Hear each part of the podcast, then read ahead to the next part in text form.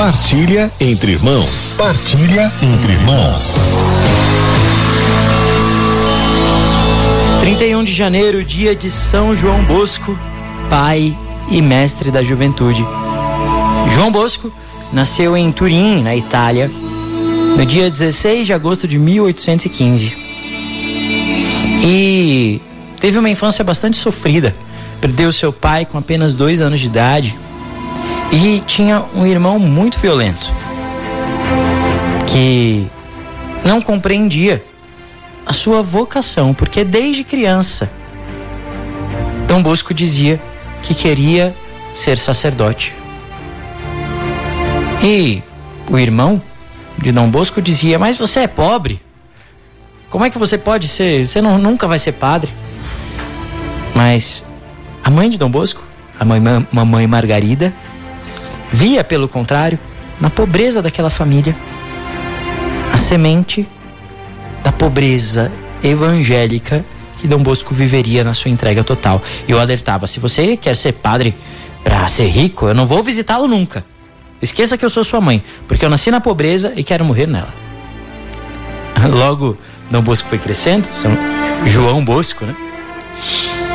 E diante do testemunho de sua mãe, Margarida, uma mulher de oração, com muito discernimento, muita fé, ele foi crescendo também na fé. Teve que sair de casa muito cedo, mas aquele desejo de ser padre sempre o acompanhou. Com nove anos de idade, ele teve um sonho profético que foi a vocação dele. Nossa Senhora o chamando. Entrou para o seminário em 1835 e em junho de 1841, aos 26 anos de idade, foi ordenado sacerdote. Um homem sempre muito carismático, muito alegre. Dom Bosco, no entanto, não foi privado do sofrimento. Desde cedo ele foi visitado por sonhos proféticos que foram se realizando ao longo dos anos. Era um homem muito sensível, de profunda caridade com os jovens, que se fez tudo para todos. Ele foi ao encontro da necessidade, da realidade daqueles jovens que não tinham onde viver e necessitavam de acolhimento, de caridade e, sobretudo, de evangelização. Foi um sacerdote com, corajoso, mas também muito incompreendido no seu tempo. Ele se dedicava totalmente à juventude e por isso foi chamado de louco por muitos, por causa da sua ousadia, da sua docilidade ao Espírito Santo.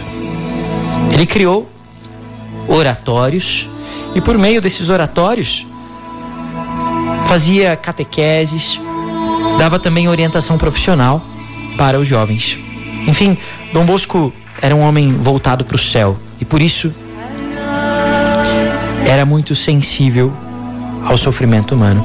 Um grande devoto da Santíssima Virgem Maria, auxiliadora dos cristãos, um homem de trabalho, de oração, exemplo para os jovens, pai e mestre, como diz a liturgia de hoje. Em 1859, com auxílio do Papa Pio IX, ele fundou a Congregação dos Salesianos, dedicada à, proteção, ao patrocínio de São Francisco de Sales, por isso o nome, o Santo da Mansidão. E foi isso que Dom Bosco foi para aqueles jovens. Um pai manso, mas ao mesmo tempo um grande educador. Que educava, ele dizia, os três pilares da educação: a religião, a razão e a bondade.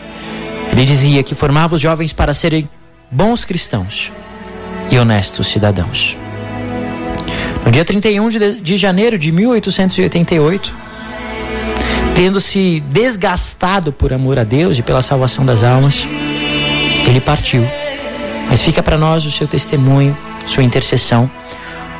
O lema que guiou a sua vida foi: Dá-me ánimas, cetera tole.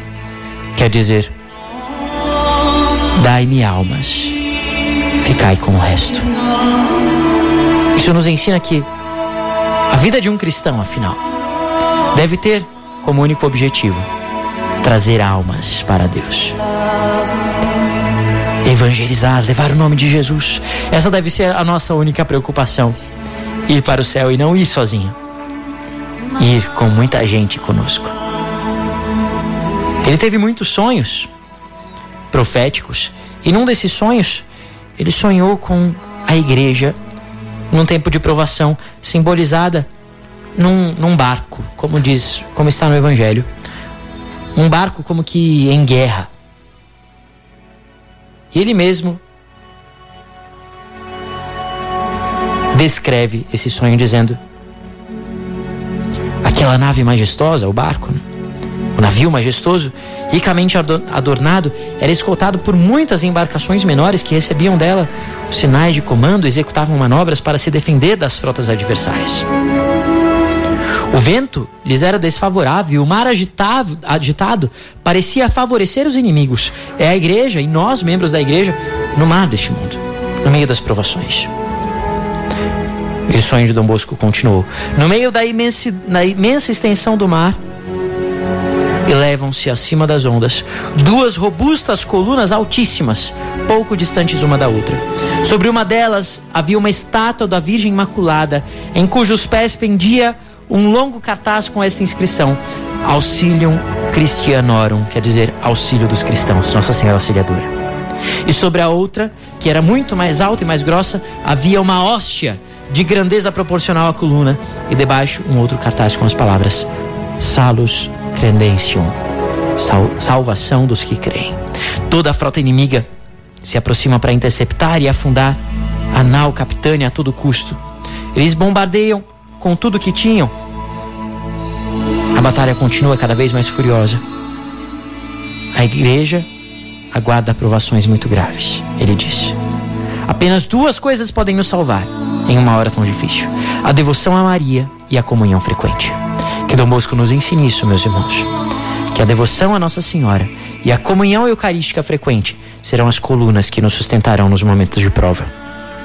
Ele diz: vamos fazer o nosso melhor para usar esses dois meios e que outras pessoas usem-os em todos os lugares. São João Bosco, Pai e Mestre da Juventude, rogai por nós. Amém.